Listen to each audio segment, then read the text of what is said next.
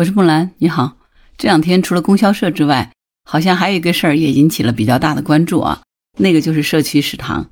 网上就在说啊，这个是不是大锅饭又要重新建起来了？我自己的理解哈，这个食堂它不是这么一点点事儿，它似乎是一个系统的事儿。这个事情的源头其实是因为下面的这个通知。十月三十一号的时候呢，住建部、民政部联合发布了一个关于开展完整社区建设试点工作的通知，其中呢，明确的表示了。在各市区要选取三到五个社区开展完整的社区建设试点，试点的时间呢，从二零二二年十月份开始，为期两年。通知表示呢，试点社区应该规划建设社区的综合服务设施，比如幼儿园、托儿所、老年服务站、社区卫生服务站，还将配建食堂、家政服务网点等便民商业服务设施。这个通知一出来呢，就有网友发现了。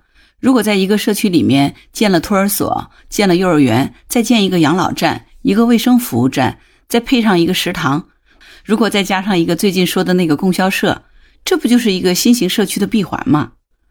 乍一看，这就跟过去的厂矿或者是机关大院非常像，只不过以前的也比较简单，有子弟学校、医务室、食堂，这在过去也都是标配。这么一对比起来，很多人就开始担心了：这难道是要吃大锅饭吗？但是，如果我们从经济学的角度去看这个问题，就会发现，其实这是明显不一样的。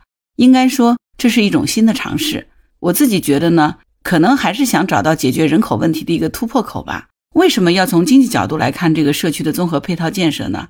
其实，过去的公家食堂就是一种减配，但为什么当年减配也难以持续呢？最主要的还是一个成本的问题没有解决。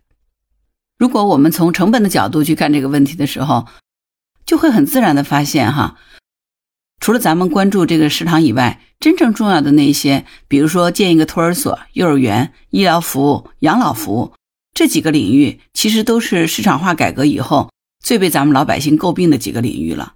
就目前来说，就只差一个房子了，那就齐活了。毫不客气的说，其实这几个领域就是在市场化的一定程度上失败的领域，因为它并没有给我们最广大的老百姓带来幸福感。托儿所、幼儿园都太贵了，好一点的养老院也是很贵，最重要的是还排不到床位，各方面呢都加剧了年轻人的生活负担。那最后的结果就是大家都不愿意多生孩子嘛。所以你看，二胎政策推出来，有些地方甚至于推出了三胎的政策，似乎响应也不太积极。我倒觉得，其实并不是说不愿意生孩子。身边的好多朋友，大家在聊这些事儿的时候，有一些是觉得生了孩子养不起，因为现在各种教育费用特别贵。比如说托儿所、幼儿园都比较贵，还有一个其实就是因为生了以后没有人带，哪怕说旁边是有幼儿园的，但现在的幼儿园基本上都要三周岁以上你才能入园。之前呢，职场的女性生了孩子以后，产假顶多现在三个多月，对吧？双胞胎增加个十五天，就算有人搭把手能够帮忙带，也就是请保姆或者是请家里的老人来帮忙。其实这还是不能够解决大多数的问题。那如果说我请不起保姆，家里的老人身体不好没法带呢，那我就不敢生孩子嘛。不要说两个了，生一个都不想生，因为的确这是面临的一个很现实的问题。但是如果能够把孩子送托儿所呢？发现了没有？商业机构托儿所很少，原因是什么呢？因为经营的风险很大，他要照顾更加幼龄和低龄的小孩。如果这样的话，费用势必要收得很高。可是费用一高，就没有人来了。像我们小时候，真的就是在托儿所长大的。我妈妈在医院里工作，她上班的时候就是把我放在他们医院的托儿所，保育员的阿姨在照顾我。如果不是这样的话，当年她根本就是没有办法去上班的，因为也的确没有老人帮手。不是托儿所的话，我爸爸和妈妈他们就没有办法正常工作。那我和我弟弟其实小的时候都是在托儿所和幼儿园长大的，只不过那个时候都是国营单位嘛。大的厂矿企业，所以孩子从生下来到托儿所、幼儿园、学校都是一应配套的。当然，我们也吃食堂。当时我们家住在这种家属院里，食堂其实距离很近，我们完全可以去食堂买了饭以后端回家里面吃，还是热乎的。父母工作忙的时候，家里是没有人给做饭吃的。食堂是供应早、中、晚三餐的。我记得那时候我妈一上手术台，然后我爸出差了，家里没人。到了吃饭的时候，我就去食堂买了饭回来跟弟弟在家吃。毕竟你打个饭是容易的，你让两个孩子做饭其实是非常难的，对吗？如果能够把上面我们提到的托儿所、幼儿园、医疗服务、养老服务这些在市场化以后没有搞得特别满意的领域，能集中到社区来尝试用新的模式，也就是用市场结合计划的模式，最终取得一个平衡，那么既能避免计划经济模式下的低效率，又能平衡市场化之下的高价，这不是一举两得的事情吗？如果说能够通过试点达到这个效果，那真的是善莫大焉的一件事儿啊！我发现有挺多人对于这种新的尝试，总是喜欢用有色的眼睛去看待。其实这样先入为主、带入成见，自然就不会有什么好感的哈。实事求是的说，过去我们一直说市场化是灵丹妙药，但从现实的实践来看呢，在有些领域其实还是遇到了新的问题。即便是现在这种彻彻底底、完完全全市场化的西方国家，咱们上面谈的这几个问题。其实好像也没有完全解决的好。以美国为例，它目前只有三点三亿人，每年的平均医疗保健的支出在三点六万亿美元左右，相当于它军费开支的五倍。但是他们现在的预期寿命也只有七十六点一岁，我们现在还有七十八点二岁呢，对吧？即便是疫情以前，也是基本上和美国持平的。但是要是咱们国家按照美国的市场化模式，那样的经济成本其实是大多数老百姓都没有办法承受的。其实呢，咱们国家过去不管是前苏联模式还是美国模式，都是学习过的。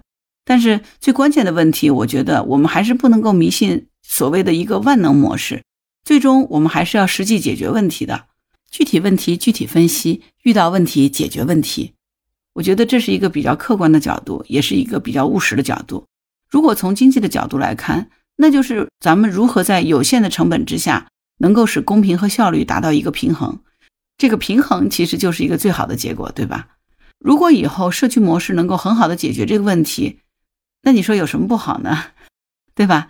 这次我们都在关注这个社区食堂，其实很多小区，尤其是一些度假小区，搞业主食堂已经很多年了。特点就是提供三餐，品种丰富，价格也实惠。那在很多地方呢，其实反应还是非常不错的。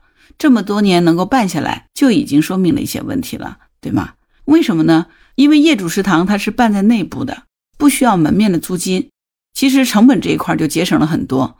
然后呢，它也不追求和考核这个经营业绩的增长，自然它也就没有那么大的经营压力了嘛。概括起来说，就是跟外面的饭店比起来呢，最大的区别就是成本低，而且它不用卷。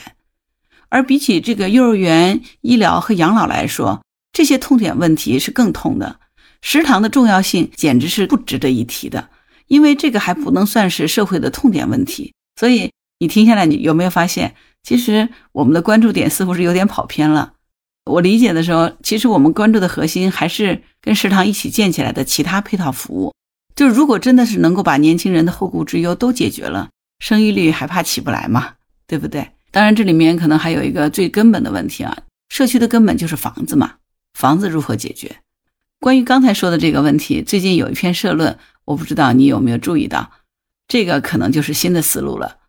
这个社论就是积极做好风险资产价值重估的准备。社论是这么说的：随着中共二十大和二十届一中全会的胜利闭幕，经济社会步入行则将至的实干时期，新时代、新起点、新征程开始落实到人们触目可及的经济社会日常。唯有如此。个体对美好生活的诉求才能汇进时代的历史长河，这其中较为引人关注的就是房地产。最新的数据表示，大连等十多个大中城市的首套房贷利率跌破百分之四，如大连首套房贷利率降至百分之三点九五，石家庄等降至百分之三点八，清远等地则最低的触及百分之三点七。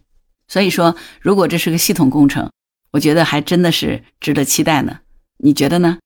如果你有什么想法，欢迎在评论区给我留言。如果喜欢木兰的节目，欢迎订阅当户知栏目。谢谢你的鼓励和支持。如果你喜欢木兰，也可以加入木兰之家，请到那个人人都能发布朋友圈的绿色平台，输入木兰的全拼下划线七八九，就可以找到我了。好啦，今天就聊到这儿，我是木兰，拜拜。啊，吃到这么又快捷又便宜的食堂饭菜了。